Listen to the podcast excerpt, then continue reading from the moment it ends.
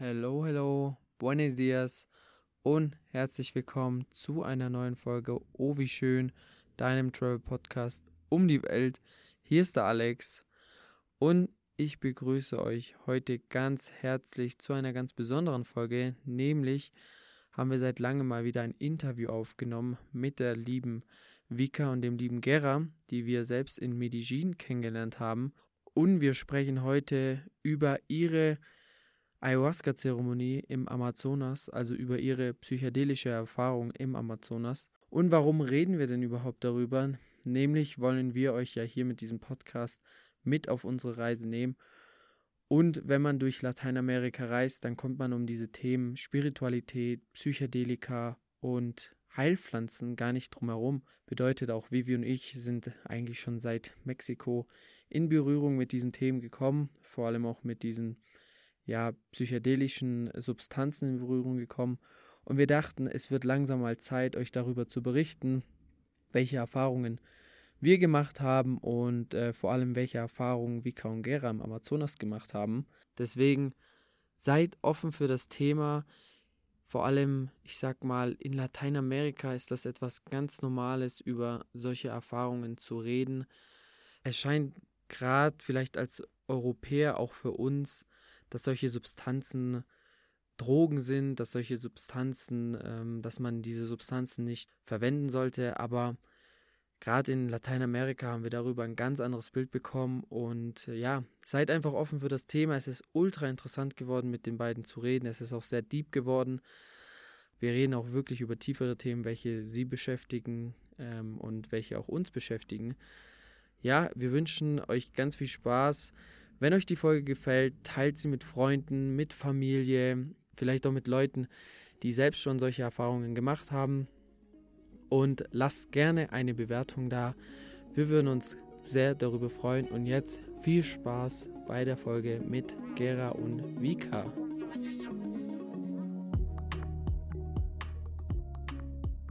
Also ja, damit unsere Zuhörer erstmal so einen ähm, Eindruck bekommen, mit wem wir es hier zu tun haben, könnt ihr euch einmal kurz bitte vorstellen. Also wer seid ihr, wo seid ihr gerade und ähm, alles andere, was euch ausmacht, sage ich jetzt mal. Ja, wir sind Vika und Gera. Wir sind gerade in Deutschland und hatten eine lange Reise hinter uns, beziehungsweise bezeichnen uns selbst auch als Reisende. Und ja, wir genießen einfach das Leben in jedem Moment und folgen unserer Freude da, wo es gerade uns hinzieht.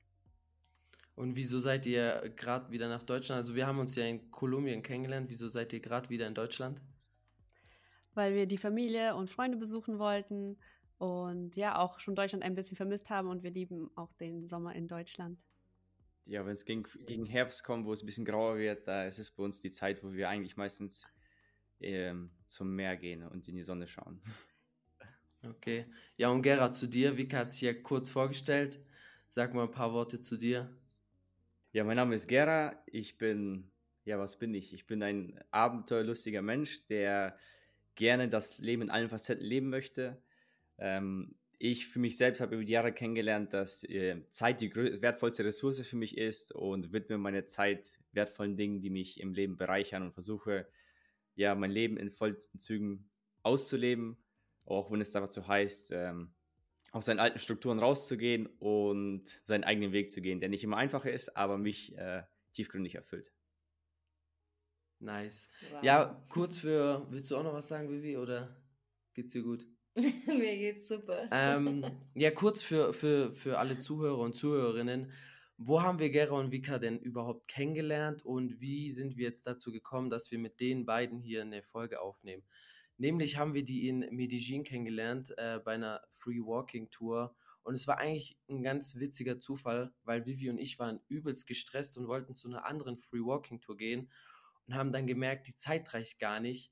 Ja, bis wir dort sind, ähm, das, das passt gar nicht. Also haben wir uns entschieden, hey, lass mal kurz tief durchatmen. Was können wir an, an der Stelle machen? Und dann haben wir uns entschieden, wir gehen einfach zu einer anderen Free Walking Tour. Und ähm, ja, dort haben wir Gera und Vika kennengelernt. Und es war, ich würde sagen, Liebe auf den ersten Blick. ähm, es war ganz witzig. Ich bin mit Gera ziemlich schnell ins Gespräch gekommen und ähm, ja, du bist sehr schnell mit Vika ins Gespräch gekommen. Ja. Und wie sind wir dann ganz, könnt ihr mal vielleicht von euch erzählen, wie seid ihr auf dieses Thema Spiritualität so schnell gekommen? Nach zwei Minuten würde ich jetzt sagen, weil eine Free Walking Tour geht ja nicht so lange. Bedeutet, ihr habt gesagt, ja, hi, ich bin Vivi und ich bin Vika und dann habt ihr über Spiritualität geredet oder wie war das? Äh, ja, ist eine gute Frage. Ich weiß auch nicht mehr genau, wie wir in dieses Gespräch gekommen sind, aber ich würde sagen, wir sind beide halt sehr spirituelle Seelen und irgendwie hat sich das Gespräch halt dementsprechend halt einfach in diese Richtung entwickelt. Ich weiß es gar nicht mehr, wie es war, Vika, weißt du es noch? Ich, ich, weiß es auch nicht. Ich weiß nur, dass wir richtig schnell darüber schon geredet haben. Ja, wir hatten sehr viel über Astrologie auch und halt, ja, also all die Themen, die quasi irgendwie in Richtung Spiritualität, Spiritualität gehen und dementsprechend hat sich das dann, ja, das Thema so. Also du bist wieder mit deinen Sternzeichen gekommen ja, am letzten war da jemand, der hat es ergänzt. ich glaube, du hast ja dein Tattoo äh, mit dem Krebs und dann sind wir irgendwie auf Astrologie gekommen. Also man sieht ja auch schon an euch, wenn man euch sieht, äh, seht, dann sieht man schon, dass ihr offener seid, dass ihr vielleicht auch ein bisschen deepere Themen mögt und ich finde dann. Wir haben aber direkt gecheckt, dass genau. ihr auch richtig Bock auf das Leben habt. Ja, das hat man und ja, ich würde sagen, wir sind dann eigentlich, wir sind nach der Free Walking Tour oder den Tag danach haben wir uns wieder getroffen und dann haben wir gemerkt, dass es sehr gut vibet.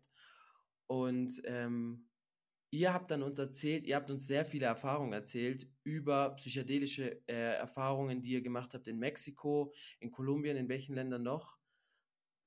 Kolumbien, Peru, Mexiko. Ja, das war es eigentlich. Ja. Oh, äh, Guatemala auch noch. Genau, und wir sind da halt sehr neugierig und dann haben wir die beiden halt ausgefragt. und ähm, ihr habt so viel Spannendes erzählt, dass wir dann gesagt haben, hey, wir müssen unbedingt mal ähm, so eine Folge aufnehmen.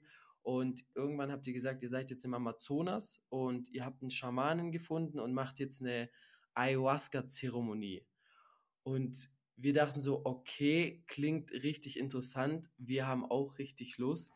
Ähm, kurzer Spoiler, wir haben eine, äh, anschließend auch eine Zeremonie gemacht. Aber könnt ihr mal kurz erklären für alle, die es jetzt nicht wissen, was ist überhaupt Ayahuasca und wieso zählt es zu psychedelischen Substanzen? Ja, genau. Ayahuasca ist eigentlich ein, ein heiliges Getränk aus dem Amazonas. Es ist eine Heilpflanze, die aus zwei unterschiedlichen Pflanzen zusammengemischt wird, die dann äh, vom Schamanen äh, aufgekocht wird und sozusagen vorbereitet wird über mehrere Stunden auf dem Feuer in einem riesen Kessel. Und der Wirkstoff dieser Heilpflanze ist DMT, Dimethyltryptamin. Und viele Leute kennen DMT meistens in der Form von, ähm, es gibt bestimmte Pflanzen, wo halt DMT enthalten ist. Es gibt Kristalle und oft wird das ähm, ja, im Mainstream, sage ich mal, auch im Recreational Use beispielsweise auch geraucht und das ist, erzeugt eine sehr tiefe psychedelische Reise. Äh, allerdings ist die äh, Wirkung dann immer nur auf 10, 5, manchmal 15 Minuten begrenzt. Das heißt, der Körper, der schleust das DMT und baut das viel schneller ab, wenn man es äh, sozusagen vaped. Und Ayahuasca hat diese Besonderheit, dass es also eben raucht. Zwei, genau, genau raucht. Mhm. Und äh, Ayahuasca hat äh, diese Besonderheit, weil es ähm, seit Tausenden von Jahren von indigenen Völkern in dem Amazonas genutzt wird. Und ähm, dieser Schamane ist normalerweise ist in der Regel sozusagen dafür zuständig. Er kommuniziert mit dieser Heilpflanze beschwört die äh, Spirits, die mit der Pflanze zu tun haben, mit dem Amazonas, auch die Tiere, Pflanzen, äh, bündelt er quasi die Energie zusammen und ähm, ermöglicht den Menschen, die an diesen Zeremonien teilnehmen, tief in ihre psychologischen Strukturen einzutauchen. Das ist eigentlich sozusagen ähm, der, so ein Wrap-up, wie man Ayahuasca, diese Heilpflanze, beschreiben könnte. Okay, jetzt aber nochmal für jemanden, der zum Beispiel nicht genau weiß, was DMT bewirkt oder was DMT ist, kannst du da noch genau was dazu sagen? Also DMT ist eigentlich eins der um, ähm, wirkungskräftigsten psychedelischen Substanzen auf unserer Erde. Und das ist nicht ein, also das ist keine Substanz, die irgendwie äußerlich äh, zugeführt wird, sondern wir selbst als Menschen produzieren DMT auch auf natürliche Art und Weise.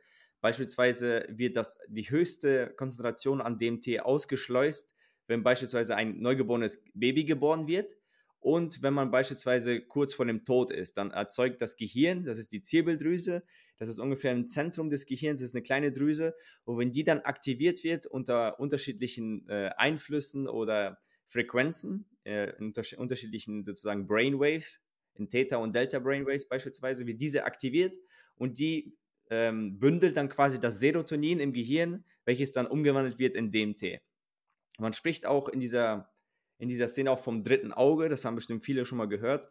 Ähm, dieses dritte Auge ist meistens eine Ansammlung von DMT und erzeugt halt eine Vibration, ungefähr, also auf Höhe der Augenbrauen, ein bisschen höher. Und daher kennen wir das auch aus dem Buddhismus, dass genau auf diesem Punkt auch ähm, ja, im Buddhismus dieser Punkt aufgeklebt wird wie in Indien. Oder das DMT wird beispielsweise auch unter, äh, unter Breathwork äh, ausgelöst oder beim Eisbaden oder beim Meditieren. Das also heißt, auch auf natürliche auf Weise. natürliche Art und Weise, genau. Mhm. Daher ist es für den Körper nichts Ungewöhnliches, beziehungsweise kein, kein Gift, was von außen zugeführt wird, wie beispielsweise bei einem Alkohol.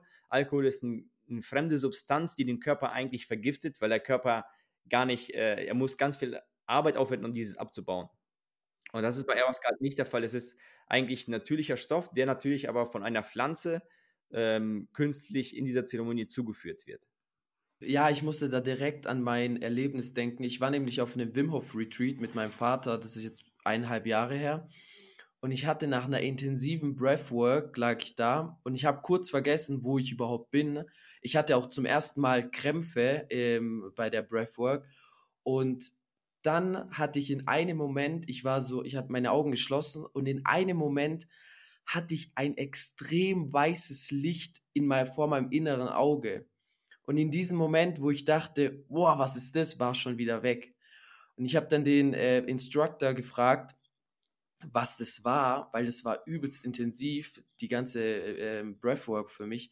Und dann meinte er, ja, das war wahrscheinlich deine Zwiebel, äh, deine, Zwie deine Zwiebeldrüse. nee, deine Z Zirbeldrüse. Zirbel. ja, Zwirbeldrüse. Und die hat wahrscheinlich DMT ausgeschüttet. Und deswegen Genau. das war eigentlich mein intensivstes Erlebnis, dass ich überhaupt ähm, die, die erfahren habe, dass in meinem Körper DMT existiert. Wow. Genau, also da hatten wir, haben wir auch mega viele Erfahrungen auch auf natürlichem Wege gehabt, wo wir in Kontakt mit dieser Aktivierung der Zirbeldrüse ja, erlebt haben. Äh, allerdings ist es bei Ayahuasca eine, äh, die Besonderheit bei Ayahuasca, was ich noch sagen möchte, ist, ähm, die Legende besagt, dass die Schamanen früher, die indigenen Völker, im, die sind ja sehr naturbewusst und leben im Einklang mit der Natur. Äh, die, die wertschätzen Pachamama, das ist Mutter Natur, die bilden eine ganz äh, unheimliche starke Bindung zur Mutter Natur auf. Und die Legende besagt, dass der Dschungel äh, denen geflüstert hat und gesagt hat, dass man genau diese zwei Pflanzen, das ist einmal eine Liane und einmal äh, Blätter zusammenmischt und nur das Zusammenmischen dieser beiden Substanzen erzeugt diesen Trank Ayahuasca. Und diese Kombination. Genau. Und wenn man beispielsweise nur die Liane konsumieren würde, hat man keine Wirkung. Und wenn man nur die Blätter konsumieren würde, wenn, wo das DMT enthalten ist, würde man auch keine Wirkung haben, weil die Liane hat nämlich ein, äh, das nennt sich Mano-Oxidase-Hämmer. das ist ein Enzym, welches DMT abbaut. Äh, Und äh, wenn wir über den Verdauungstrakt DMT zu uns führen, der Körper zersetzt das so schnell, dass wir gar nicht die psychedelische Wirkung erfahren. Daher mischen die Schamanen diesen Trank mit dieser Liane, die den gleichnamigen äh, Namen Ayahuasca trägt. Und diese beiden Substanzen werden in einem bestimmten Gemisch, das ist, jeder Schaman hat auch ein unterschiedliches Rezept, wird das dann über mehrere Stunden, fünf, sechs, sieben, acht Stunden zusammen gekocht und auf diese Menge an Wasser wird auf ein geringstes reduziert. Und die Kombination dieser zwei Pflanzen erzeugt erst diese Magic, die dann in diesen Zeremonien passiert. Ja, ist so krass. Weißt du noch, wie die, ähm, weil ich habe es immer vergessen, als wir auch mal äh, unsere Zeremonie gemacht haben, wie heißt nochmal die Pflanze der Busch mit den Blättern? Ja, wie heißt die? Chakruna? Chakruna. Chacruna. Ah. ich vergesse sind die die Blätter. Okay. Genau.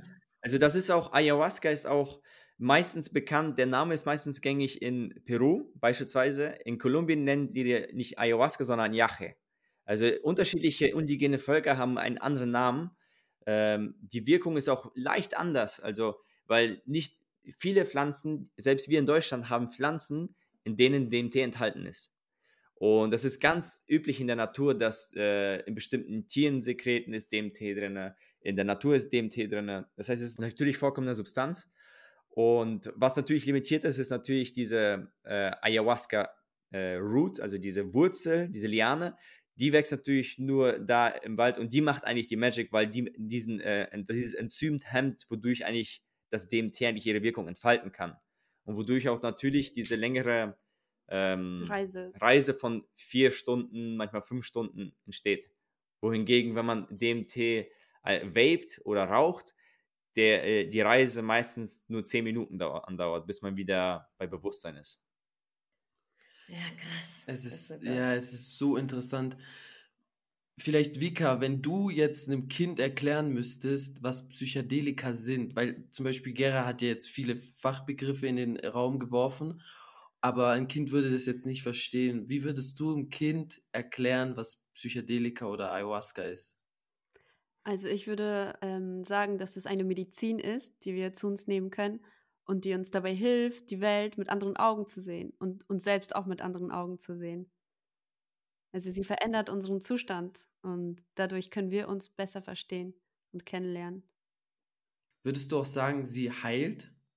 Ja, auf jeden Fall. Also deswegen auch Medizin, weil ähm, sie kommt von der Natur und wir trinken die Medizin mit einer Intention zu heilen uns besser kennenzulernen. Und ich finde, immer wenn man geheilt werden möchte oder wenn man auf dem Weg der Heilung ist, dann ist der erste Schritt, sich selbst näher zu kommen und sich wiederzusehen. Genau, also im Schamanismus geht man generell davon aus, also insbesondere da die, die Kultur de, rund um Ayahuasca, dass äh, jede Krankheit, Unwohlsein eine Manifestation äh, im Äußeren ist, die aber ihren Ursprung in der Psyche hat. Das heißt, wenn du oft Bauchschmerzen hast, oft Kopfschmerzen hast, dich etwas belastet, irgendwelche Lebensereignisse dich immer wieder verfolgen, irgendwelche Schicksalsschläge dich immer wieder verfolgen und in der physischen Welt sich manifestieren, liegt die Wurzel des Problems immer in der Psyche. Daher sehen die in Ayahuasca eins der heiligsten Pflanzen, da die den Raum und die Kanäle öffnet, tief in, seine, in sein Unterbewusstsein zu tauchen und sozusagen seine größten Schatten anzuerkennen, vielleicht auch die Traumata, die damit zusammenhängen, die in der Kindheit passiert sind und äh, öffnen quasi die Türen, sodass du diese Traumas sehen kannst, diese festgefahrenen Strukturen und Blockaden sehen kannst. Denn nur wenn wir diese Blockaden, Traumas, Ängste annehmen und sehen, haben wir erst die Möglichkeit, diese loszulassen und an uns weiterzuarbeiten und diese Sachen zu verarbeiten. Ja, ich wollte noch was sagen, weil im Endeffekt sehe ich das auch so, dass eine Psychedelika eine Medizin ist. Also es ist nichts, was, was dich im Endeffekt ja auf einmal heilt, sondern es ist quasi eine Medizin, die du nicht dauerhaft nimmst, nimmst vielleicht, aber es ist eine Medizin, die dir immer wieder Dinge zeigt ähm, oder dich wohin führt, wo deine, deine, sag ich mal, deine Baustellen einfach noch so sind. Mit der du eigentlich längerfristig arbeitest. Dann. Ja, ich sag immer, irgendwie ist auch so ein bisschen wie eine Therapiestunde. Mhm, ja, total. absolut. Ja, natürlich, auch wenn wir beispielsweise sehen und viele andere Menschen, die ein Bewusstsein dafür entwickelt haben, was Psychedelika sind, schließt es natürlich nicht heraus, dass man Psychedelika auch missbrauchen kann. Also es gibt auch in vielen unterschiedlichen äh, Communities. Und auch wir haben Leute kennengelernt, die beispielsweise Psychedelika auch über, überkonsumieren aus unserer Sicht, die beispielsweise von einer Zeremonie zur nächsten gehen, zur nächsten gehen, zur nächsten gehen ähm, und quasi immer nach diesem, dieses Craving haben, diese Lust haben, noch tiefer in die reinzugehen, wo wir hingegen selbst für uns erkannt haben, dass für uns ist dies eine heilige Medizin, in der wir wirklich mit einer hohen Intention reingehen und äh, die per se ist es keine Heilung, sondern es zeigt dir einfach nur den Weg, wo du hinschauen solltest, wo du an dir arbeiten kannst. Aber danach ist es trotzdem deine Aufgabe, den Weg zu gehen, die notwendigen Entscheidungen zu treffen und die notwendigen Handlungen zu tun, um an dein Ziel zu kommen, was beispielsweise eine bessere Beziehung sein kann, die Familie, die, ähm, ja, die Selbstliebe besser zu entwickeln, was auch immer. Aber man muss trotzdem die notwendigen Schritte gehen. Das heißt, einfach nur Ayahuasca zu trinken oder psychedelische Substanzen zu dir zu nehmen, die allein zu nehmen, werden die dich nicht vollständig heilen. Ja. Ja, das ist schön, dass du das nochmal oder dass ihr das nochmal angesprochen habt, weil wir haben auch jetzt viele Leute kennengelernt und ich kannte auch davor in meinem, in meinem Space Leute, die holen sich halt jedes Mal diesen Kick und sagen einfach, boah, ich habe das gesehen und boah, das und dann voll viele Farben und alles hat sich bewegt und ich hatte voll die, ähm, ja, crazy Visions und sonst wie was. Aber es kam nie so rüber, dass, ja, es ist immer nur dieses Erlebnis und darüber zu erzählen, aber gar nicht so dieses Erlebnis zu nehmen und jetzt auch was damit anzufangen. Sonst eher immer nur dieses Boom, dieses, diesen, diesen Kick halt. Deswegen fand ich das schön, dass ihr das auch nochmal so gesagt habt, dass ihr da damit eigentlich respektvoll umgeht und es äh, als Pflanze oder als Heilmethode sieht und damit einfach arbeitet. Ich habe jetzt dazu noch eine Frage, die öffnet wahrscheinlich extrem viele Toren, aber vielleicht in eurer ähm, Perspektive, wie das bei euch war. Wie kommt man überhaupt auf die Idee zu sagen, ich möchte heilen oder ich muss in mir was heilen? Also dann zu sagen, ja, ich nehme Psychedelika äh, dafür. Also wir hatten ja auch diese Konfrontation mit uns selber, warum wir das nehmen wollen. Heißt, in uns haben wir gemerkt, ähm, es stimmt irgendwie was nicht. Aber wie war das bei euch, dass man sagt, ah, ich muss jetzt an mir arbeiten oder ich muss in mir irgendwas heilen? Boah, das ist so eine gute mhm. Frage. Mega. Weil viele, es gibt bestimmt auch viele Menschen, die sagen so, hä, ich muss in mir nichts heilen, ich bin kerngesund, so, ne? da passt doch alles. Ich, also, warum möchte man da überhaupt dann mit so Substanzen arbeiten? Ja, also das ist wirklich so ein breites Spektrum, aber ich kann mal kurz erzählen, wie es bei mir war. Und zwar ähm, bin ich ja so eigentlich ein glücklicher, happy Mensch, aber ich spüre halt immer noch in mir, dass da irgendwas ist, was mich zurückhält. Oder manchmal eine Leere, manchmal eine Sehnsucht. Manchmal kann ich das Gefühl gar nicht beschreiben, aber ich spüre, da ist auf jeden Fall noch Luft nach oben und eigentlich wäre ich sogar ein bisschen anders, wäre ich sogar mehr ich selbst und verstelle mich vielleicht manchmal, passe mich noch an, wo ich in vielen Sachen noch unzufrieden bin mit mir selbst. Und ja, ich muss auch ehrlich sagen, Psychedelika haben mir da das Tor komplett geöffnet, weil wir unsere erste Erfahrung, ich glaube, vor drei Jahren mit äh, Pilzen hatten in Mexiko. Und ich wusste halt, dass ich vielleicht noch eine schwierige Beziehung mit meiner Mutter hatte oder da noch viele Sachen aus der Vergangenheit waren, die ich eigentlich zu verarbeiten hatte. Aber ich habe mich jetzt nie damit beschäftigt, weil ich dachte, ja, jetzt ist doch alles gut. Und dann haben die mir am Ende dieser Erfahrung, haben die mir dann einfach so viel Mitgefühl und Liebe gegeben, auch in Bezug auf meine Mutter. Also ich habe meine Mama in der Vergangenheit gesehen und ich habe einfach so viel geweint, so viel Druck, so viele Emotionen rausgelassen. Die sind einfach aus mir rausgeflossen und danach war so ein tiefer Frieden in mir, so eine Liebe. Und da habe ich das erste Mal richtig gespürt, wow, also äh, es gibt noch so viel in mir zu entdecken und so viel zu heilen und dass es noch einen anderen Weg geht.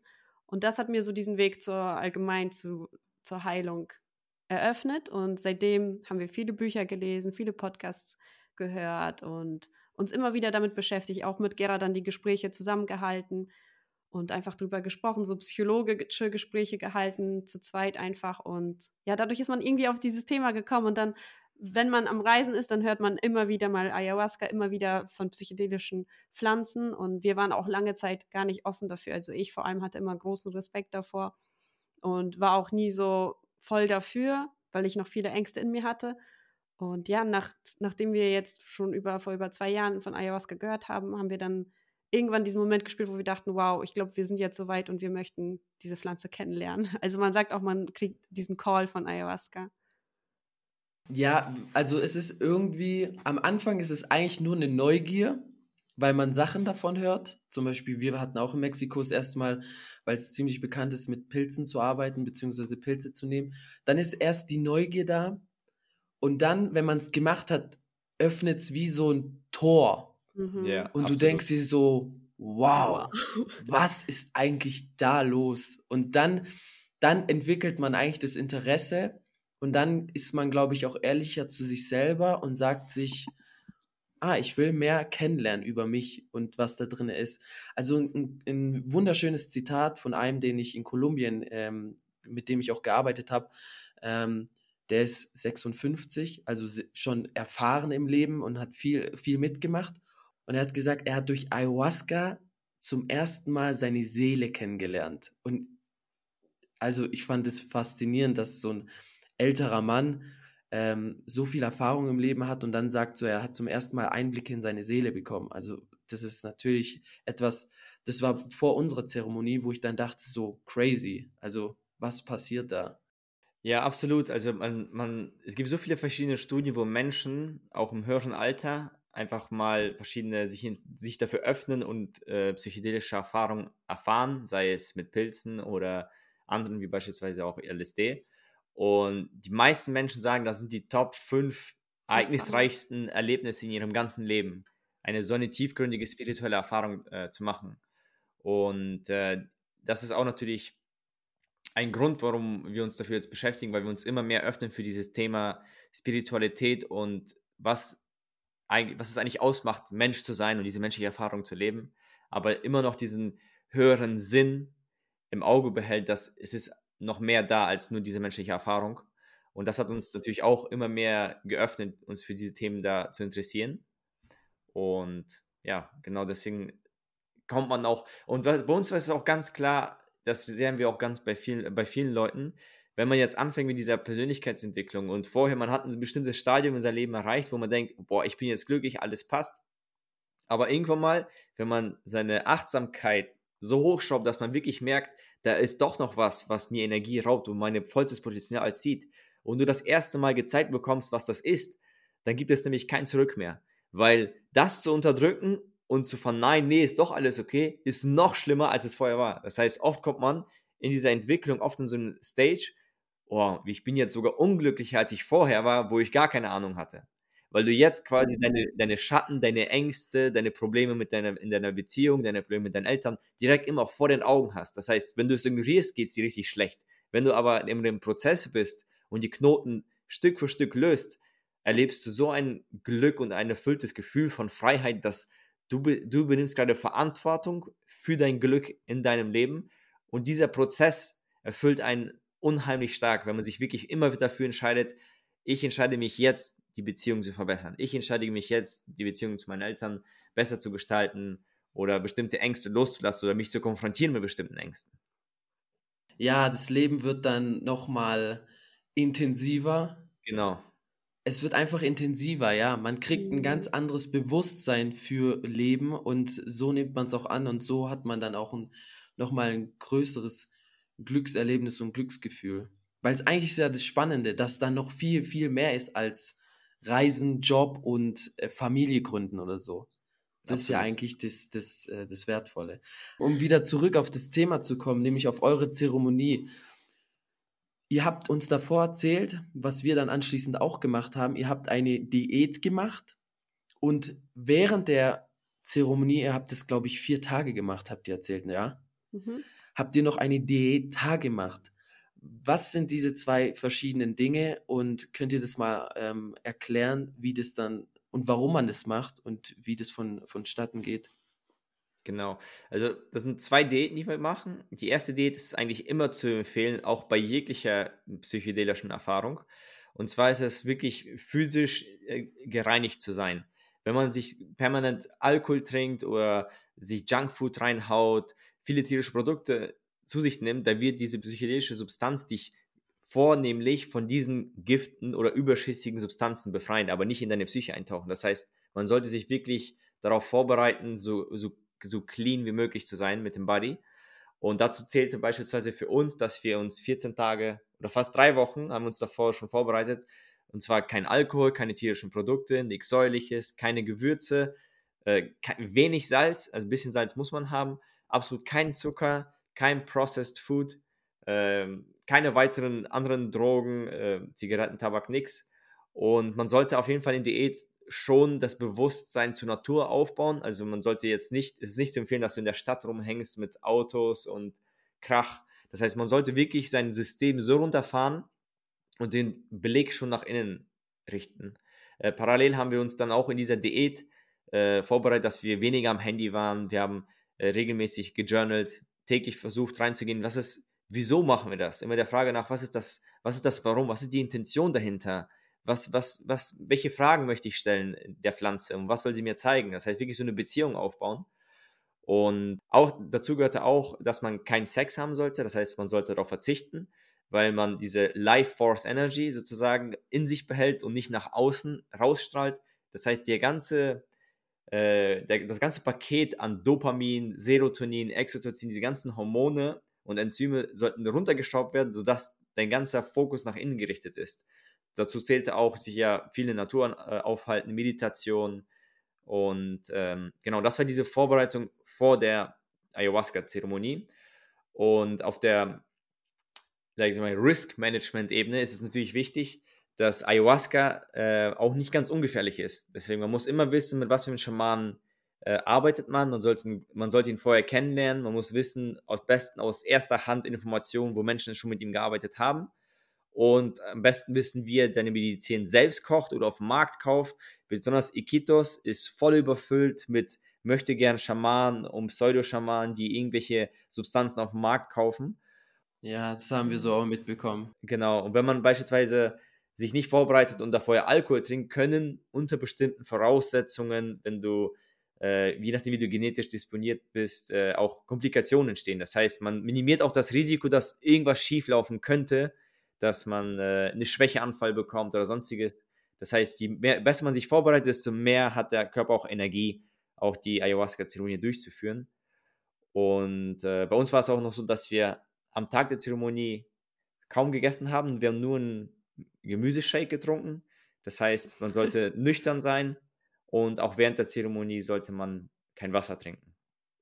Mhm. Und auch da nochmal der Unterschied zur Diät. Also das haben wir als Diät bezeichnet, wie wir uns vorbereitet haben. Und auch danach haben wir die Diät auch noch mindestens zwei Wochen so eingehalten.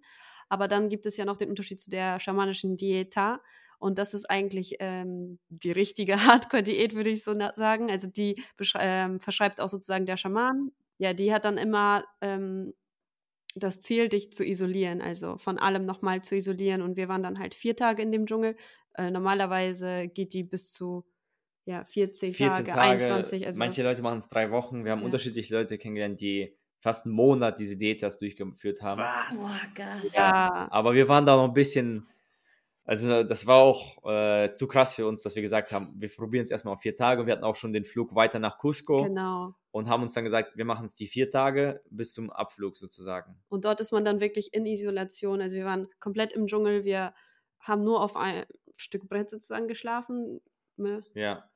Äh, wie heißen nochmal die Hütten? Maloka. Maloka, genau, und haben sozusagen in der freien Natur geschlafen. Also wir hatten unser Mückennetz zum Glück dabei und äh, eine dünne Decke, die wir uns dann als Matratze sozusagen hingelegt haben und haben dann in der Natur geschlafen und den ganzen Tag dort verbracht. Also wir durften uns auch nicht viel bewegen, nur vielleicht einen kurzen Spaziergang, um uns mit den Pflanzen zu verbinden oder ein bisschen Yoga war erlaubt und ansonsten waren wir halt ähm, darauf eingestellt, dass wir meditieren, dass wir in uns gehen, journalen. Also es waren auch keine jeglichen Gedanken in die Zukunft oder in die Vergangenheit erlaubt, sondern so viel wie es geht im Jetzt sein. Und das war auch, also das hat einen richtigen Bewusstseinsschub oder Bewusstseinsveränderung nochmal gegeben.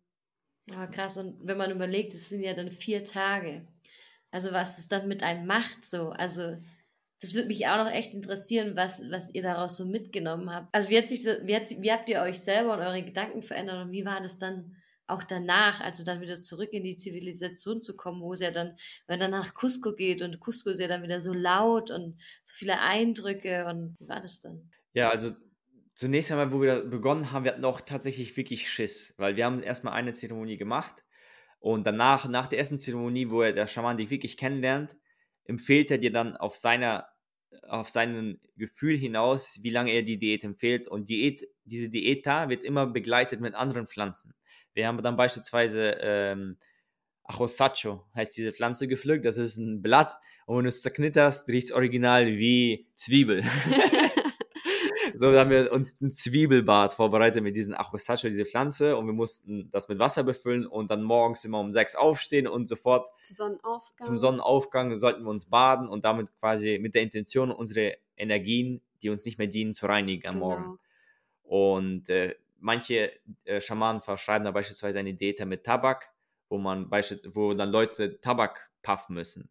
Oder den ganzen Tag. So viele Unterschiede. Ja. ja, das, war, das sind unterschiedliche. Jeder Schaman ist auch beispielsweise auch anders. Der hat eine andere Herangehensweise, verschreibt andere Medizin und der channelt quasi, welche Pflanze dir gerade den größten Wachstum bietet und sozusagen begleitet dich dann durch diese Diät. Wir haben von ihm nämlich, wir haben selbst auch nicht gekocht, und haben einmal am Tag eine Mahlzeit bekommen, die er selbst gekocht hat. Das waren nur ein bisschen Linsen, Kartoffeln und, und Reis. Reis. Genau, also ganz basic, ohne Salz, ohne gar nichts. Auf eine Mahlzeit.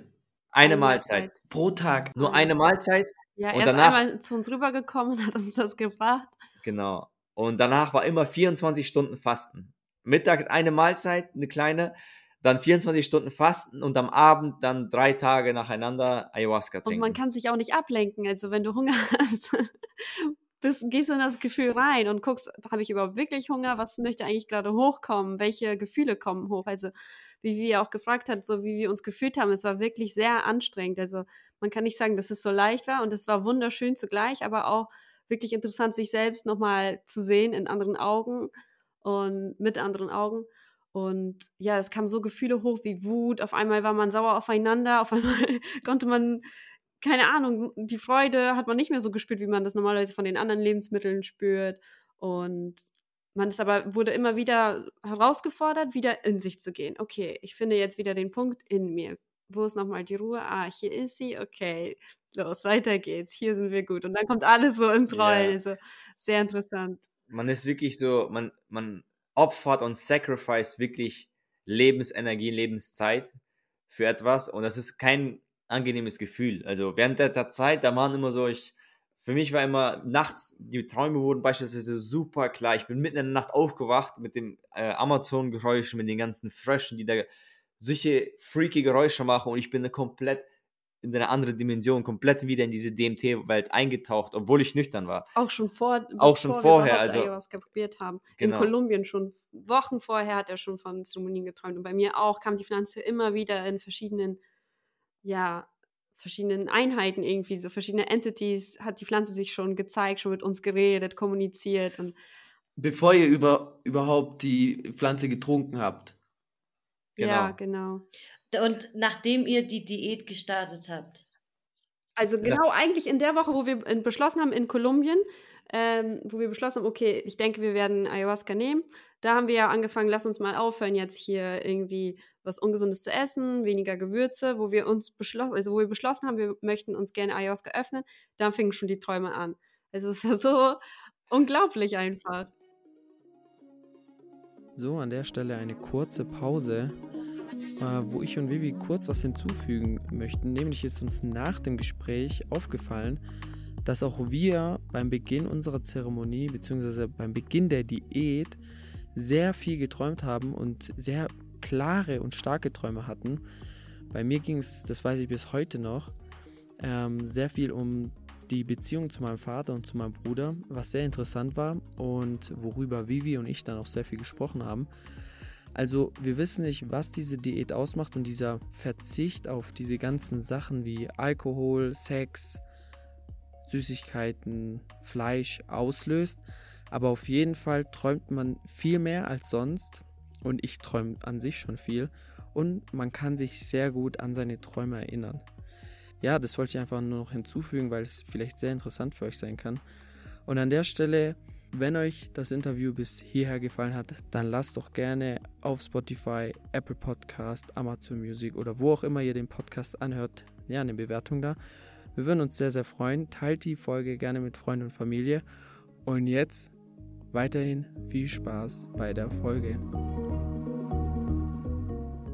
Genau, und was ich glaube noch vergessen habe zu ergänzen, äh, ist, dass bereits bei dem Entschluss, dass man diese Medizin trinken möchte, in der Vorbereitungsdiät, wird dann auch sehr, die, der Energie, das Energielevel sinkt komplett. Also man ist komplett gereizt und man wird voll oft getriggert vom Partner. Dann gehst du mal und dann passiert mal eine Kleinigkeit du, ah, und dann merkst du, dass du konfrontiert bist mit Sachen, die dich so stören, was du vorher geschafft hast, so zu unterdrücken. Ja. Das heißt, die ganzen Trigger, die ganzen kleinen Ängste, die poppen dann wie Pilze hoch, bevor du überhaupt die Zeremonie gemacht hast.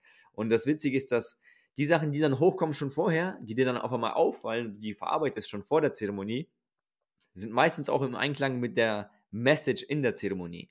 Also was dann da auch noch hochkommt. Also das ist so, da sind so, äh, geschehen so viele Synchronisationen, wo man denkt, wow, das ist wirklich was, was, was Heiliges. Ja, deswegen sagt man ja, die Zeremonie beginnt eigentlich mit dieser Diät. Mhm. Und deswegen, also ihr habt uns ja den Rat gegeben und wir haben ja auch, äh, ich sag mal, die äh, Empfehlung bekommen für den Schaman, weil ihr habt ja vorhin gesagt, aus erster Hand, Leute, die schon mit ihm gearbeitet haben. Und so sind wir dann auch äh, vorgegangen. Und ich kann so bestätigen, was ihr erzählt bei, diese, bei dieser Diät, mit diesen Reizen, die du, du levelst halt dein komplettes, deine kompletten Glücksgefühle nach unten. Ne? bedeutet, du bist extrem gereizt die ganze Zeit, wenn irgendeine Kleinigkeit passiert, weil sonst hast du immer diese Distraction, immer diese Ablenkungen, die du dann, ähm, die du dann halt ja nimmst, um dich, um dich halt abzulenken, so wie jetzt äh, Alkohol trinken, weil vielleicht ist ein stressiger Tag und dann will ich jetzt Alkohol trinken, um mich runterzufahren oder ich will mir eine Serie anschauen oder sonstige oder Themen. Oder Schokoriegel essen oder irgendwas. Ja, oder ein Schokoriegel oder Sex haben. Also immer und immer um sich abzulenken. Und in dieser Diät kannst du es halt nicht. Und dann hinterfragst du dich so, mhm. warum habe ich jetzt Lust auf dies oder das? Mhm. Warum fühle ich mich gerade warum, so, wie ich mich fühle? Und ja, warum geht es mir gerade schlecht? Mir geht es ja eigentlich sehr gut. Ich bin auf Weltreise, ich bin hier im Amazonas mit meiner Freundin. Warum bin ich unglücklich? So, und dann, dann fängst du schon an zu graben eigentlich. Absolut. Ja. Kann ich nur also bestätigen. Also, es ist so krass, was das einfach mit deinem macht, weil plötzlich macht, hat, Essen hat plötzlich auch keinen Spaß mehr gemacht, weil weil die Gewürze, also wie viel Gewürz ausmacht, hätte ich nie gedacht, aber es ist ja. Und jetzt freust du dich, jetzt, jetzt hast du wieder diese Dankbarkeit, auch zu sagen, boah, zum Glück habe ich hier gerade Salz und Pfeffer. Weil dann schmeckt dieses Avocado-Brot einfach um Welten besser zum Beispiel. Also du, du wirst einfach wieder dankbarer für ganz, ganz kleine Sachen im Leben. Ja. Ja. Und jetzt, ihr habt ja erzählt, Diät, Diäter, wie ihr euch vorbereitet habt. Jetzt mal die Frage, wie war dann die Zeremonie an sich, also als ihr ähm, die Pflanze getrunken habt? Äh, wie muss man sich das vorstellen? Weil jemand, der das noch nie genommen hat, der hört dann immer so, ja, es ist dann bunt und dann sieht man irgendwelche Gestalten. Wie könnt ihr das jemandem erklären, was dann in deinem Körper, in deinem Gehirn passiert? Und man hat ja auch die ganze Zeit bei Ayahuasca die Augen zu. Also, oder hattet ihr die Augen äh, auch offen und hattet ähm, irgendwelche Visuals oder wie, ja, wie war das bei euch? Also bei uns war das äh, unterschiedlich. Wir hatten es einmal in der Nacht genommen mit verschlossenen Augen und einmal auch am Tag mit offenen Augen und das war beide mal unterschiedlich. Sowieso Ayahuasca, jede Dosis, jede Zeremonie ist ganz unterschiedlich. Also selbst wenn du immer wieder dieselbe Dosis nimmst, die Pflanze zeigt dir immer etwas Neues und man kann diese Erfahrung auch gar nicht so in Worte beschreiben. Es sind einfach so viele Gefühle, die aufpoppen. Für jeden kommt irgendwas anderes hoch, aber um sich mal ein Bild von, äh, zu machen, wie es bei uns war, wir waren ja mitten im Dschungel bei dem Schaman zu Hause. Also er hat uns wirklich in sein Haus eingeladen. Die Familie war äh, von, ja, in unseren Verhältnissen oder von unseren Augen aus gesehen sehr arm. Es gab kein fließendes Wasser, kein Strom, gar nichts. Und ähm, wir wurden eingeladen in deren Haus, wo auch sogar die Kinder mitgeschlafen haben. Und wir haben dann gewartet, zwei Stunden nach Sonnenuntergang, damit es auch wirklich sehr dunkel ist. Und äh, saßen dann im Kreis auf Stühlen. Also unser Schaman hat das auch alles sehr streng genommen. Wir durften auch uns nicht hinlegen, sondern mussten wirklich die ganze Zeit übersitzen. Und wir ähm, durften auch nicht auf Toilette gehen oder irgendwas. Also der Kreis wurde wirklich geschlossen von uns mit den engsten Familienmitgliedern, die dabei waren und auch alle mitgetrunken haben. Und ja, also es, wir waren sehr, sehr aufgeregt bei, bei jeder Zeremonie und auch immer während der Zeremonie wurde das Licht ausgeschaltet und sozusagen das Herz an. Also Licht aus, Herz an. Das war so unser Mantra eigentlich immer, das Herz offen zu haben, das Herz offen zu haben. Und bevor man auch den Trank getrunken hat, haben wir alle Intentionen gesetzt, haben es alle laut ausgesprochen, alle im Kreis. Der Tabak, also der Schaman hat auch mit dem Tabak ähm, gemessen, wie, wie hoch unsere Dosis sein wird. Er hat den Tabak in das Glas gepustet und der Tabak hat sozusagen verraten, wie viel Ayahuasca wir trinken sollten für unsere Erfahrung. Und ja, bei mir zum Beispiel, ich habe die ersten zwei Male gar nicht viel gespürt. Also ich war immer noch sehr, ja, im also ich war im Hier und Jetzt, aber ich war trotzdem noch sehr viel von Kontrolle. Also ich wollte die ganze Zeit die Kontrolle behalten und konnte nicht komplett loslassen, konnte mich nicht sofort auf die Pflanze einlassen, weil ich mit vielen Ängsten noch, ja, die Ängste haben mich einfach noch zurückgehalten. Und dann die dritte Erfahrung zum Beispiel war, obwohl ich immer wieder nur dieselbe Dosis bekommen habe, war die dritte Erfahrung dann so, wow, also auf einmal wurde alles geöffnet, mein ganzer Körper wurde geöffnet, ich habe verschiedene Einheiten gesehen, die mein Herz massiert haben. Es kam irgendwie, es kam irgendwie solche ähm, Bilder hoch von mir aus der Kindheit. Mein inneres Kind hat mit mir geredet. Meine Eltern waren da, meine Familie, meine Großmutter.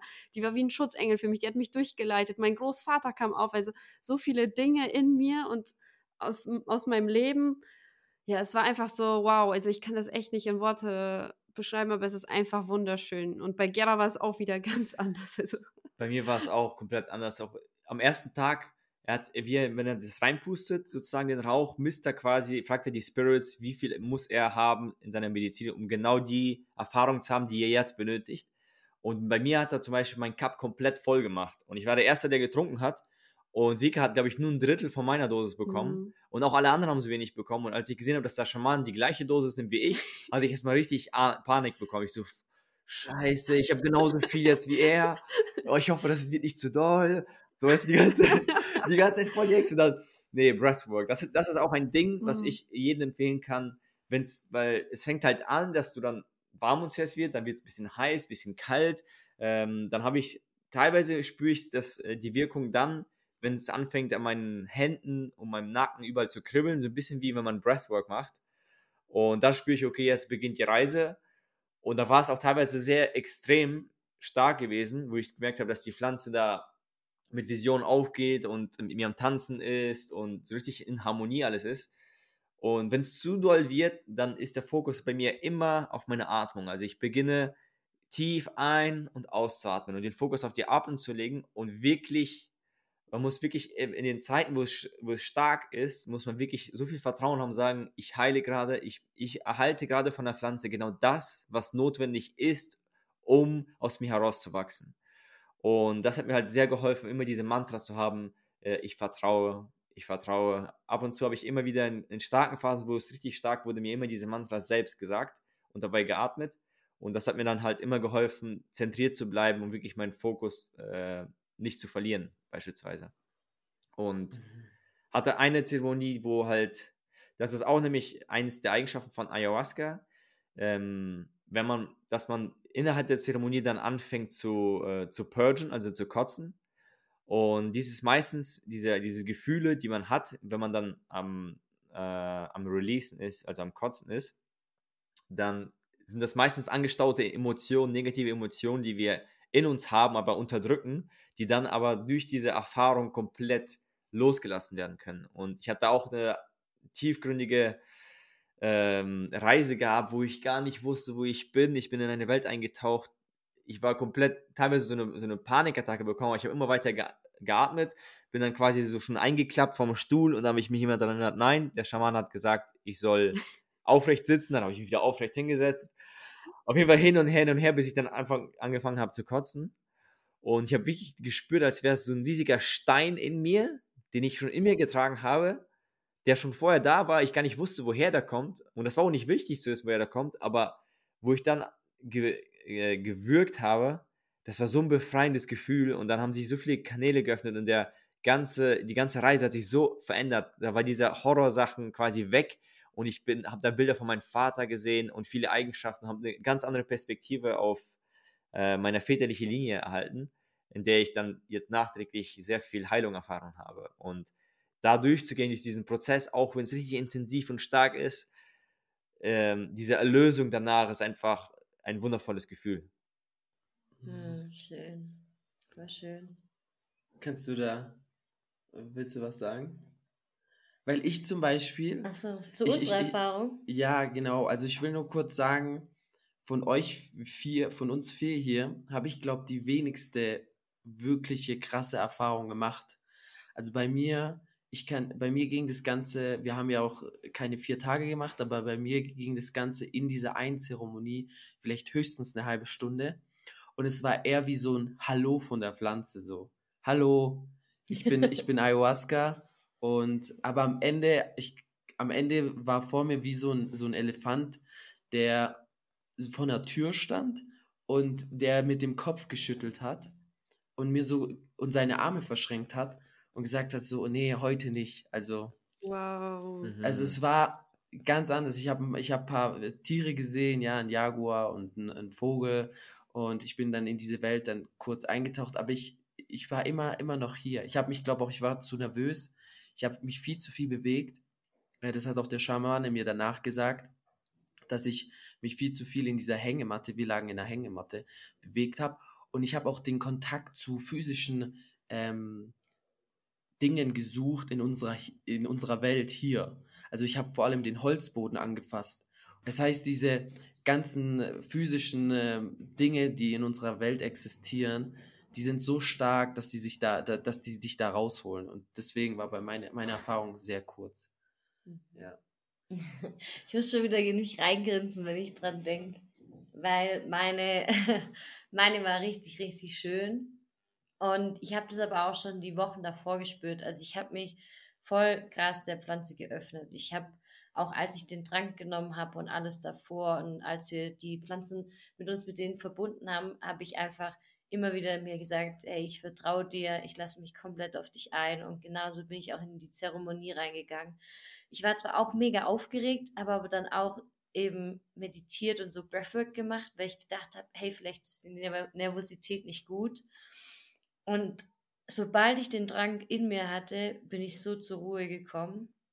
Und was bei mir auch extrem krass war, ich habe mich ganz arg mit der Musik verbunden, die der Schamane gemacht hat. Also mein kompletter Körper, ich hatte den nicht mehr unter Kontrolle. Also alles in mir hat vibriert und meine Muskeln haben so richtig gezuckt. Also alles hat einfach nur vor sich hergezuckt. Und dann war es auch erst so, ich habe dann auch erst Tiere gesehen und ganz viele bunte Farben und dachte dann, und bei mir waren es aber witzigerweise alles Affen. Also mir haben auch Affen alle Visions so mitgeteilt und erst am Anfang dachte ich so, ah, war es das jetzt? Also ich war schon noch da, ich habe gespürt, ich bin da, aber das war immer so, ich konnte quasi in, in diese, es war wie so ein Haus und in diesem Haus waren quasi all die Visionen, die Ayahuasca mir mitgeteilt hat. Und immer, wenn ich mal wieder rausgekommen bin, musste ich wieder in dieses Haus reingehen. Wow. Und dann war das wie, wie, wie auf einem Markt, also wie, wie, wie auf so einem Freizeit, in so einem Freizeitpark. Ich bin da rein und dann war das wie so bum, bum, bum und überall kamen Visionen und mir wurde was mitgeteilt und also es war, es war richtig krass. Die Pflanze hat mir irgendwie gefühlt sehr viel mitteilen wollen. Und das Problem war eher so, dass ich mir gar nicht richtig alles merken konnte. Aber es war sehr krass, weil es gefühlt in der, sehr viele Dinge aus der Vergangenheit waren und bei mir auch zum Beispiel viel mit meinem inneren Schattenkind war und aber auch viel über die Zukunft hat sie mir mitgeteilt. Also wie ich, in welcher Weise ich mich selber voll oft einschränke und warum ich manchmal nicht das verfolgen kann, was ich eigentlich verfolgen möchte. Und ähm, ja, es war mega krass, weil ich zum Beispiel auch während der Zeremonie ein Kind gebärt habe. Also wow, das war, es war, das war so krass. Das war und ich habe immer so man, man kennt es ja, wenn die Leute Psychedelika nehmen und sagen, ja, man ist eins mit der Natur. Und jetzt verstehe ich das endlich mal. Weil du trinkst es und die Pflanze zeigt dir wirklich, hey, du bist, wir sind alle eins. Also alles ist bei mir ineinander übergeflossen. Es gab so, es gab so keinen wirklichen Tod. Und auch als ich diese Geburt hatte, war das so, dass quasi aus Wurzeln ein Embryo entsprungen ist und dieser Embryo in mich reingesetzt wurde, ich diesen, dieses Kind ausgetragen habe und quasi mit der Geburt an die Natur zurückgegeben habe. Wow. Also es war. Der Kreislauf des Lebens.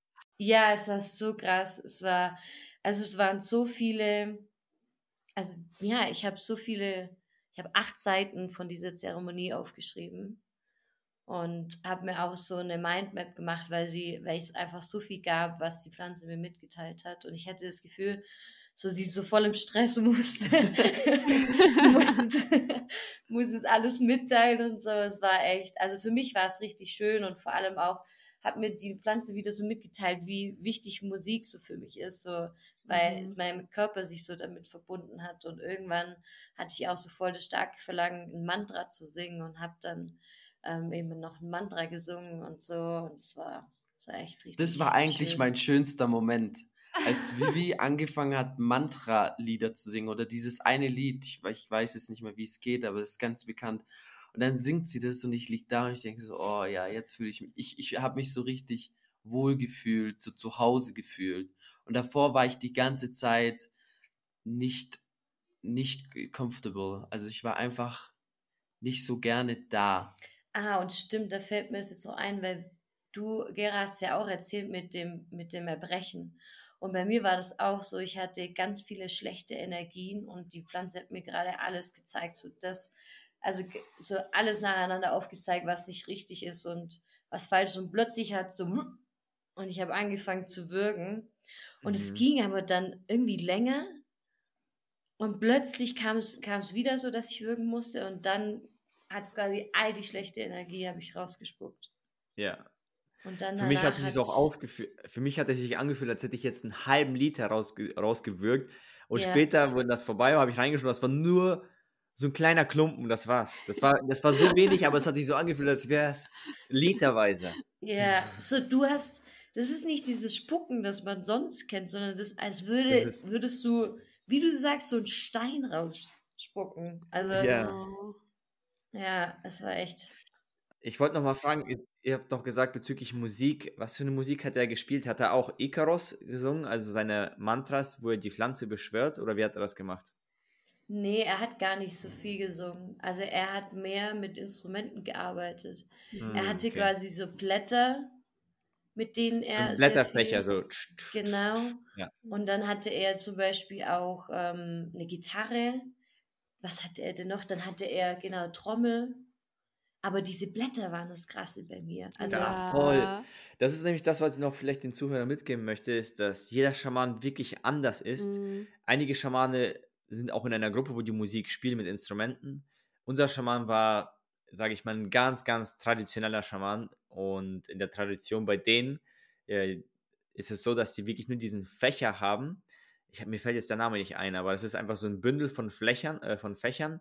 Ich meine sogar, dass es sogar die ähm, Chakruna-Pflanze ist. Und die werden halt gebündelt und getrocknet. Und damit wedelt er die ganze Zeit und hat einen Rhythmus dabei. Und währenddessen er die Zeremonie beginnt, fängt er an zu pfeifen. Ja, es immer, fängt erstmal ganz langsam an mit dem Ganz Pfeifen. langsam, er fährt zu pfeifen und er, er, steuert quasi diesen Spirit von Ayahuasca und je nachdem, wie, wie stark es wirkt oder wie wenig es wirkt, fängt er auch an zu summen und die äh, Mantras zu singen.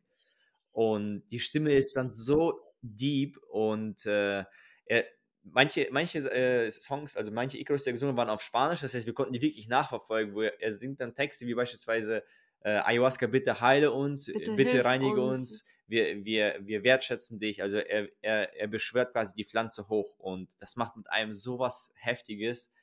Und man denkt immer, wie kann er jetzt genau in dem Moment, wo ich eine tiefe Phase habe, genau diese Worte sagen, ja, die sich genau so leiten. Gepasst.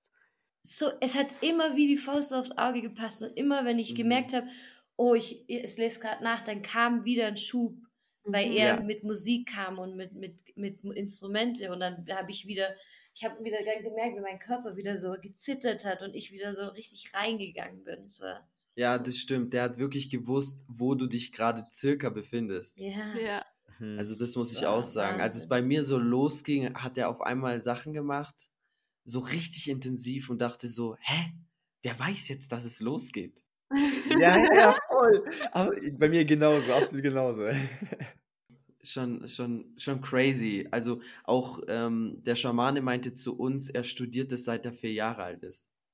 Ja, also er die, die wachsen immer, halt wirklich damit auf. Also genau. In der Familie, wo wir waren, die eine, die war 15 und hat auch mit uns getrunken. Aha. Und die hat das, ja. die, die war 17, aber das erste Mal hat sie, glaube ich, mit 14 getrunken. Ja. Irgendwie so. Aber auf jeden Fall, die wachsen halt wirklich damit auf.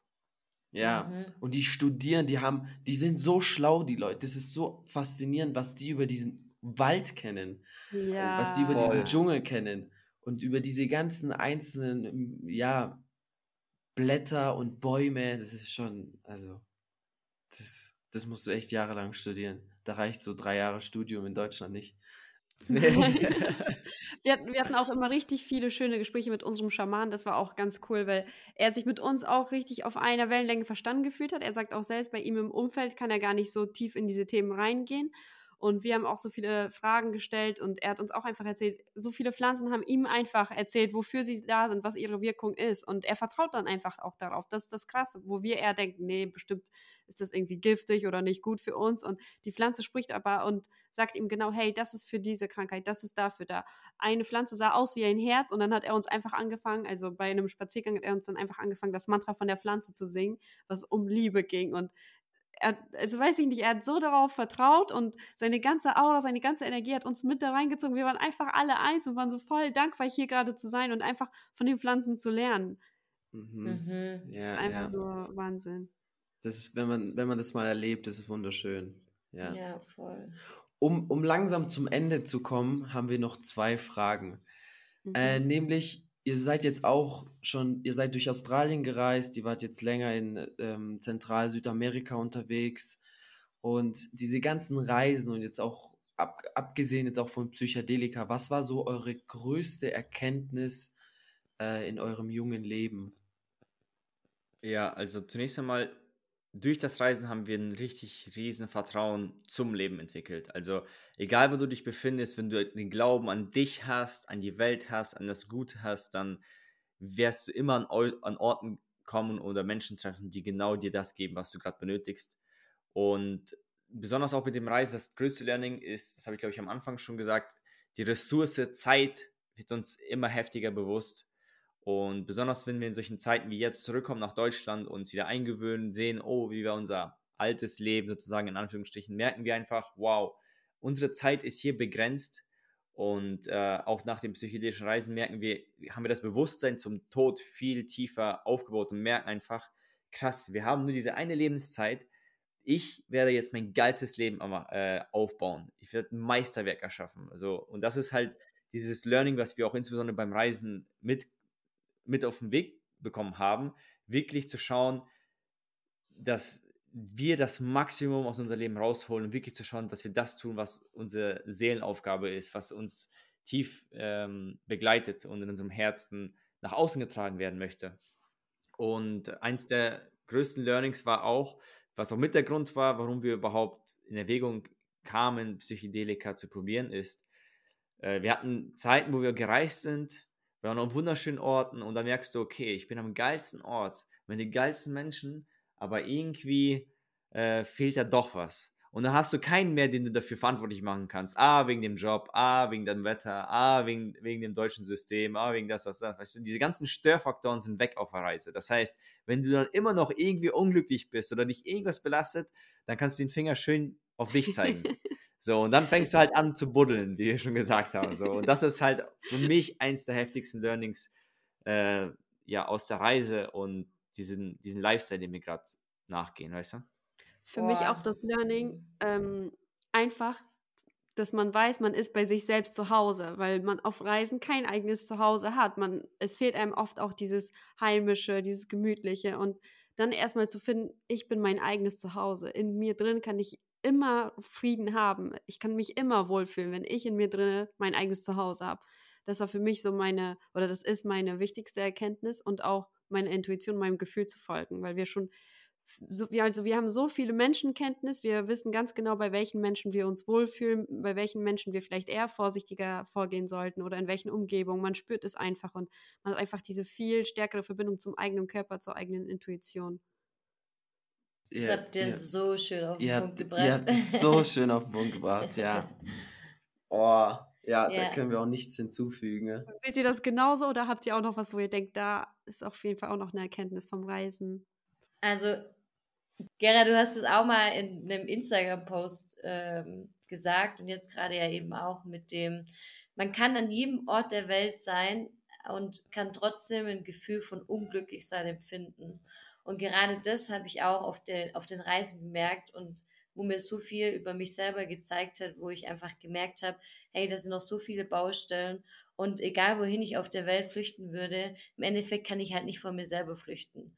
Und ähm, wie du das jetzt auch gesagt hast, Vika, ist, dass man oder dass ich auch lernen muss noch, dass ich mein, mein Zuhause, also mich selbst, zu einem schöneren Ort noch mache oder zu dem schönsten Ort, damit man sich eben, egal wo man ist, wohlfühlt und eben auch lernt, glücklich zu sein und irgendwie auch in gewisser Weise diese Dankbarkeit dafür empfindet, wo man gerade ist und was man tut. Ja, und wenn ich, wenn ich noch was hinzufügen darf, dann, ich sehe das genauso und es gibt, glaube ich, ganz, ganz viele Learnings. Also ich habe so viele Learnings schon aufgeschrieben, aber eins, was mir immer wieder vor Augen kommt, ist, ich, ich habe so emotionale Unabhängigkeit genannt. Mhm. Weil man das oft vergisst. Man denkt, man ist abhängig vom Job, man ist abhängig von seinem Zuhause. Aber du bist eigentlich im Grunde genommen ganz häufig abhängig von Emotionen, äh, vor allem zu anderen Menschen. Also soziale Anker würde ich es mal nennen. Und auf Reisen musst du immer mit dir selber klarkommen. Du musst immer alles selber in die Hand nehmen und machen, weil die Leute, die du oft triffst, die sind halt jetzt nicht so, dass die jetzt bei irgendwas helfen. Klar, auf der Straße mal, wenn ich eine Frage habe. Aber generell musst du dein Leben selber in die Hand nehmen und du musst immer alles ja selber verantworten. Und das ist so bei mir ein ganz großes Learning, dass ich natürlich will ich mal äh, mit vielen Menschen zu tun haben, die mir auch helfen, weil ich denen helfe. Aber generell immer zu sagen, so erstmal gucke ich, dass ich es irgendwie selber hinbekomme. So ist es nämlich auch auf Reisen, dass wir irgendwie das selber managen müssen. Absolut, wow. die Eigenverantwortung, da sehe ich ganz genau. Ich kann mich selbst reflektieren. Ich sehe mich selbst schon auch in frühen Jahren als sehr eigenverantwortlich. Aber das Reisen hat mir dann wirklich das, dieses Bewusstsein eröffnet, dass wann habe ich das Steuer des Lebens in der Hand und wann gebe ich das Steuer ab. Und ich merke auch genau. immer wieder, besonders jetzt in Deutschland, wenn ich zum Beispiel bei meinen Eltern zum Besuch bin oder sonstiges, dass ich, man neigt auch oft immer, dass es immer einfach das Steuer abzugeben. So, du, ja. du machst irgendwas, du hast, du hast, irgendwie hier gegessen und dann gibst du Steuer ab und gehst in deine alten Muster. Aber jetzt durch das Reisen schaffe ich mich immer wieder dabei zu catchen, ey, wieso gebe ich das, wieso gebe ich gerade meine Verantwortung ab? Das heißt, wieso ja. lasse ich das Steuer los? Und dann diese bewusste Entscheidung, nein, ich mache das nicht, ich nehme das Steuer wieder in die Hand. Diese bewusste Entscheidung, sich dafür zu entscheiden, eigenverantwortlich zu handeln oder eigenverantwortlich zu sprechen, sei was auch immer, trainiert dein Gehirn und dein, äh, dein, deine Persönlichkeit, dass du das wirklich dann verkörperst. Weil dieser, dieser Prozess ist halt immer ein laufender Prozess. Das ist nicht so, wir gehen einmal auf Reise und dann bist du ein anderer Mensch und dann gehst du wieder in ein altes Leben. Für uns ist das eher so ein fortlaufender Prozess einer kontinuierlichen Entscheidung dafür, ähm, sich bewusst im jetzigen Moment für sein Wachstum, für seine Learnings und sowas zu entscheiden und auch den Weg zu gehen. Also die Reise an sich entfaltet vieles, vieles Potenzial, was wir gemerkt haben. Aber wir sehen auch, dass die Reise, die innere Reise zu sich selbst, zu seiner Intuition, zu seiner eigenen Wahrheit immer konstant weitergeht, egal wo du bist. Und genau. diese beiden Sachen zu vereinen, das ist für uns eins der Schlüssel, wo wir wirklich die größte Fülle, Liebe und äh, Freiheit für uns selbst verspüren, wenn wir uns wirklich dafür entscheiden, ähm, unsere mentale, emotionale, finanzielle Freiheit dadurch zu erlangen, indem wir wirklich unseren persönlichen Weg gehen. Ja, mhm. genau. Ja, und jetzt hast du schon gesagt, ihr geht, ihr werdet, ihr werdet das Reisen ja nicht stoppen, also im, im Inneren sowieso nicht, aber auch nicht im Außen. Wo geht's bei euch als nächstes hin? Wie lange habt ihr vor, in Deutschland zu bleiben? Und ja, wo seht ihr euch demnächst dann? In welchem Kontinent? Also wir machen wirklich gar keine Pläne. Das haben wir uns so vorgenommen, dass wir nie irgendetwas planen. Wir gehen wirklich dahin, wo es uns gerade hinzieht oder wenn wir irgendwie von Menschen was mitbekommen und ja, also wir machen uns gar keinen Plan. Wir wollen aber jetzt erstmal die nächsten drei bis vier Monate in Deutschland bleiben und möchten danach entweder nach ähm, Portugal, also in Europa bleiben, oder nach Asien. Aber es kann auch sein, dass dann irgendein Vogel uns zuzustatt, wieder nach Südamerika zu gehen. Also wir wissen das wirklich nicht. Wir lassen uns voll von unserem Gefühl leiten und auch von unserem Vertrauen. Aber wir sehen uns auf jeden Fall jetzt, eine Base irgendwo länger zu haben, also drei Monate an einem Stück an einem Ort zu bleiben und wir möchten auch auf jeden Fall am Meer sein, um zu surfen, weil das auch eine große Leidenschaft von uns ist und ja, irgendwie einen Ort haben, wo wir eine Community haben werden, wo wir uns mit Gleichgesinnten, Gleichgesinnten austauschen, austauschen können, genau. Wo wir an uns arbeiten können, wo wir auch Projekte endlich umsetzen können und ja. Also falls es Südamerika wird, wir sind so demnächst in Argentinien. Alles cool. klar. Ihr, ihr könnt gerne joinen. also mich zieht es wirklich persönlich nach Südzentralamerika, weil ich gemerkt habe, dass mit dem Spanisch und dieses Reden, Kommunizieren mit den Menschen mir so viel mehr gibt und ich einfach eine viel tiefere Reiseerfahrung dadurch habe. in Asien hast du natürlich den Nachteil, dass jedes Land eine eigene Sprache hat und wenn du dann auf Englisch redest, ist dein, dein Kommunikationstool quasi begrenzt und wenn, dann musst du halt mit Leuten abhängen, die schon mehr mit äh, Extranjeros ja. mit, äh, äh, zu tun hatten, ne? also Touristen, genau. Und dann hast du halt diesen Konflikt und hier hatten wir halt das richtig gefeiert, dass wir in der Pampa sind und konnten halt wirklich mit Locals abhängen, die was fragen und wirklich was von, von den Menschen lernen, von der Kultur lernen. Das hat uns halt, hat mich äh, sehr bereichert. Zum Abschluss, wo können unsere Zuhörer und Zuhörerinnen euch schreiben, wenn sie andere Fragen oder weitere Fragen haben? Oder wo können sie euch vielleicht demnächst hören? Ja, du hast es schon voll geteasert. äh, da müssen wir ein dickes Shoutout erstmal geben an euch, denn ja. ihr habt uns eigentlich inspiriert, einen eigenen Podcast zu starten. Der wird jetzt in den nächsten Wochen also online kommen. Wir haben schon die erste Intro-Folge abgedreht. Und der Name unseres Podcasts wird Wonderful Now sein. Äh, genauso wird auch die Instagram-Page sein, Wonderful Now. Dort könnt ihr uns finden. Äh, eine Message hinterlassen. Wenn ihr da Fragen noch habt, auch bezüglich Ayahuasca, noch ein paar deepere Sachen, gerne eine Memo schicken und so. Wir helfen da gerne weiter und für uns ist es eine Riesenfreude, auch mit Leuten in Kontakt zu treten, die sich für sowas öffnen, um da auch, ja, so ein Service zu sein für andere Menschen und das gibt uns halt sehr viel, ja, Erfüllung im Leben. Und ja, nice. ich denke mal, das wird ausreichen, die Instagram-Page, genau, Wonderful Instagram, Now, Wonderful und Now. Äh, schaltet, wenn es soweit ist, in die in den Podcast ein bei uns. Yes. Also wir werden alles in die Shownotes packen und da könnt ihr dann Gera und Vika finden, Instagram und dann hoffentlich bald Podcast. Da macht euch keine Sorge. Okay, hast du noch was, Vivi, oder machen wir Schluss? Machen wir Schluss. Machen wir Schluss. also vielen Dank euch beiden. Es war super, also ein super Gespräch. Ja, mega. Wir haben uns im Vorfeld natürlich ein bisschen schon ausgetauscht über die Erfahrungen, aber dieses diese Folge ist wirklich sehr intensiv geworden in meinen Augen und wir haben, ich glaube ich, nichts ausgelassen. Also vielen Dank, dass ihr auch so offen darüber kommuniziert und ähm, ja auch deeper gegangen seid. Dankeschön. Vielen Dank auch an euch. Also ihr macht das super geil und einfach euch zu sehen, jetzt hier im Podcast zu machen und einfach nur zu checken und sehen, ihr seid einfach genauso, wie wir euch kennengelernt haben. So diese authentische Ader, diese die ihr Reinheit. diese Reinheit, das feiere ich so sehr. Ja, also. das wollte ich auch sagen. Ihr kreiert einfach diesen Raum. Danke dafür. Ihr seid richtige, so wie man sagt, Space Holder. Man fühlt sich so warm in eurer Anwesenheit. Also es float einfach, das ist so cool. Das freut uns. Oh, mega. Ja, vielen, vielen Dank. Das waren schöne Worte. Vielen Dank. Nee, es hat auf jeden Fall mega Spaß gemacht und auch ich wollte noch sagen, es war einfach wieder so ein wunderschönes Gespräch mit euch und äh, es ist immer wieder, es gibt einem so ein richtig schönes, wohliges Gefühl, mit euch zu quatschen. Ja. ja. Okay. Same.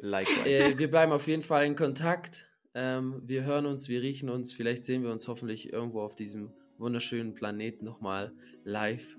Also macht's gut und euch noch einen schönen Tag. Ciao, ciao. Ciao, ciao, ciao. Dankeschön. Ja, wir hoffen, dir hat die Folge genauso gut gefallen wie uns. Es war auf jeden Fall richtig schön, sich mit Gera und Vika über das Thema zu unterhalten. Und ich hoffe, wir konnten dir das Thema psychedelische Substanzen bzw. Heilpflanzen ein Stück weit näher bringen und auch einfach Ungereimtheiten oder auch Ängste davor, sag ich jetzt mal, oder falsche Ansichten davor verändern und das Ganze ein bisschen aufklären. Es war für uns auf jeden Fall sehr, sehr interessant, die Erfahrung von Gerard Wicker zu, äh, zu hören und auch unsere Erfahrungen mit ihnen auszutauschen. Es tat sehr, sehr gut. Es war auch sehr schön, sich hier zu öffnen und ähm, ja, einfach von der Zeremonie ähm, das Ganze mitzuteilen. Und es ist auch sehr interessant, wie sich das eben unterscheidet. Also je nach Mensch, also jeder Mensch reagiert natürlich anders auf eine psychedelische Substanz und das muss einem natürlich auch klar sein, aber es ist auch irgendwie sehr interessant, wie unterschiedlich äh, jeder Mensch natürlich die Zeremonie dann ja erfährt so. Und ja, ich bitte euch dennoch, dass man, dass ihr mit dem Thema achtsam umgeht. Also wenn ihr euch dazu entscheidet für eine psychedelische Substanz, dann schaut, dass das Set und Setting passt. Also dass ihr euch körperlich und mental gut fühlt, dass ihr in einer Umgebung seid, in der ihr euch gut fühlt und vor allem auch mit Menschen seid, mit denen ihr euch gut versteht. Weil es eben auch sein kann, dass man einen schlechten Trip hat und irgendwas passiert und das darf, wie gesagt, ähm, nicht unterschätzt werden. Und auch zum Thema Ayahuasca wollte ich noch sagen, ich würde Ayahuasca niemals jemandem empfehlen, das ohne einen Schamane zu machen und dass man sich da auch wirklich darauf vorbereitet, sich mit dem Schamane austauscht, ihn kennenlernt, um einfach eine gewisse Vertrauensbasis aufzubauen.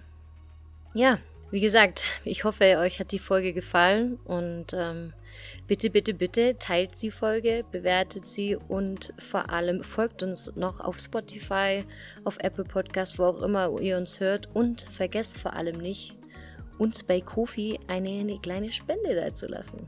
Das ist auf jeden Fall immer hilfreich für uns, weil wir damit unseren Podcast finanzieren und äh, wir freuen uns über jede Hilfe von euch. Jetzt wünsche ich euch noch einen schönen Tag, eine schöne Woche und passt auf euch auf. Bis zum nächsten Mal. Ciao.